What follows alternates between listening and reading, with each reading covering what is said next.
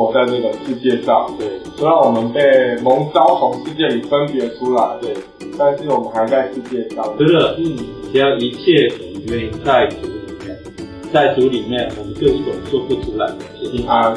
是的，这个平安就是让我们觉得舒适，不会觉得恐慌，不会觉得烦躁和忧闷。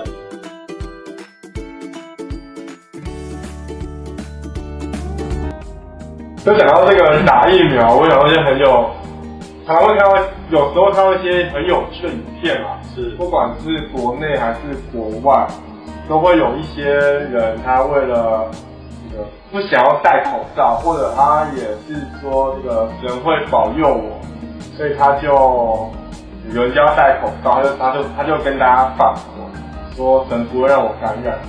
然后中在圣经中讲到疾病，我们知道有这个神医医治的事例，但是知道没有另外一面讲到我们需要接受治疗的面。是的，关于神医方面，呃，我觉得在圣经里面，如曾经使用保罗，他他的手心都能够医治别人，但是呢，他对他的同工提摩太，他身上有胃病。提摩太有规定，就告诉他说，不要照常喝水，可以用一点酒。可见这就是一种药物。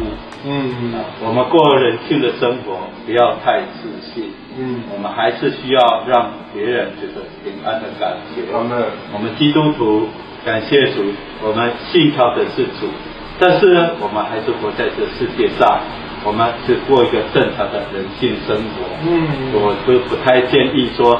你这个人太有自信了，反而造成别人的压力。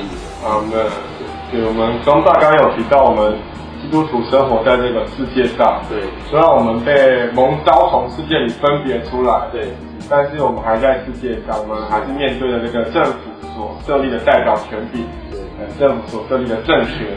那知道庄爸在圣经中，我没有提到这个正常的基督徒生活啊。我们在人性里面对政权该有什么样合适的态度？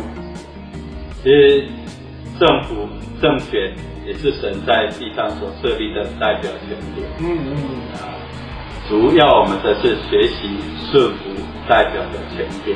所以基督徒有一个非常好的美德，就是我们愿意在主里面来顺服。那这个顺服会带给我们平安。那当然主也这样讲，在这。世界上我们虽然有苦难，但是你们放心，在我里面你们有平安。和弟兄姊妹，呃，一家，我觉得，嗯，只要一切我们愿意在主里面，在主里面，我们就有一种说不出来的平安。是的，这个平安就是让我们觉得舒适，不会觉得恐慌，不会觉得烦躁或忧闷。啊，感谢主，这个平安。是在带给我们莫大的好处。阿门。所以基督徒有一个很生活很重要的准则，就是照着平安而行。是的。如果怎么想啊，都没有平安的话，该怎么办呢？要知道说的没有平安，大概都是在魂里面受搅扰。